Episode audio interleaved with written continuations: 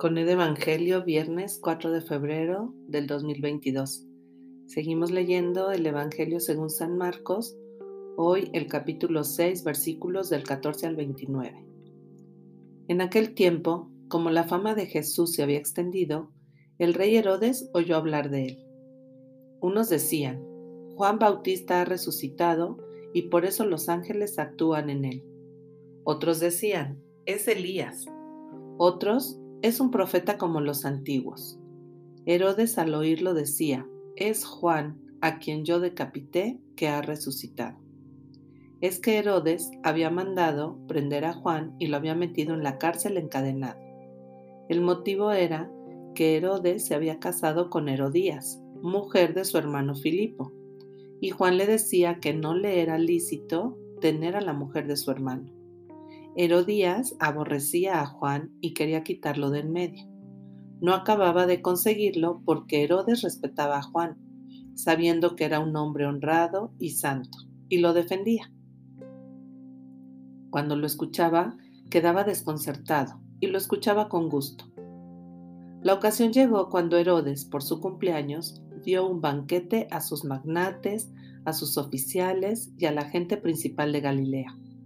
La hija de Herodías entró y danzó, gustando mucho a Herodes y a los convidados.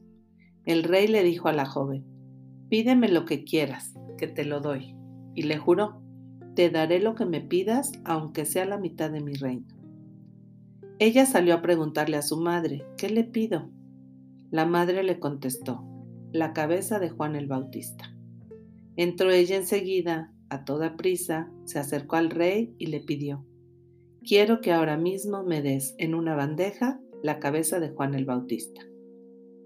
El rey se puso muy triste, pero por el juramento y los convidados no quiso desairarla. Enseguida le mandó a un verdugo que trajese la cabeza de Juan. Fue, lo decapitó en la cárcel, trajo la cabeza en una bandeja y se la entregó a la joven. La joven se la entregó a su madre. Al enterarse sus discípulos, fueron a recoger el cadáver y lo enterraron. Esta es palabra del Señor. Gloria a ti, Señor Jesús. Bueno, es, es un evangelio que tiene mucho para reflexionar. Vamos a ver algunas pistas. Eh, en primer lugar, cómo eh, la fama de Jesús se va extendiendo, de modo que llega hasta el rey Herodes y desconcierta, ¿no? No saben si es que Juan resucitó, si es el profeta Elías, si es otro profeta, pero bueno, Herodes pues piensa que es Juan a quien él mandó decapitar. Y nos cuentan la historia, ¿no? Em, pues sí es terrible realmente lo que, lo que termina pidiendo la hija de Herodías y Herodías lo que quería era quitar de en medio a aquel que era incómodo porque pues le decía su verdad y además eh, que vivía en una situación pues que no era adecuada. Eh, al final, cuando nos cuentan la historia y dice que el rey se puso muy triste con lo que le pidió la hija de Herodías, pero por el juramento y los convidados no quiso desairarla. Pues aquí podríamos nosotros reflexionar, ¿no?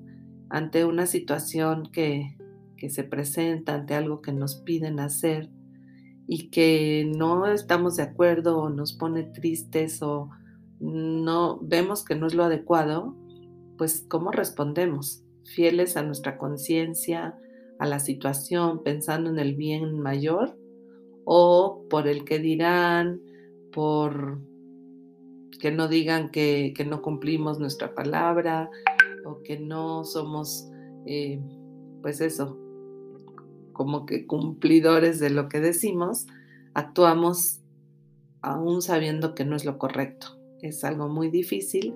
También aquí, claro, podríamos decir, bueno, es que el rey se excedió, ¿no? Dijo, te juro que lo que me pidas te lo voy a dar. Nunca se imaginó que esa iba a ser la petición, yo creo. Pero al final, pues sí fue una decisión que llevó muerte, llevó tristeza, generó revueltas y por quedar bien, entonces es fuerte, podemos aterrizarlo cada uno a nuestra realidad y qué tan fieles somos a, nuestro interior, a nuestra conciencia, cómo tomamos decisiones, somos libres para tomarlas y asumimos las consecuencias o nos dejamos llevar por el que dirán, por, por el, lugar que ocupamos, el puesto, el, poder y, traicionamos nuestra conciencia.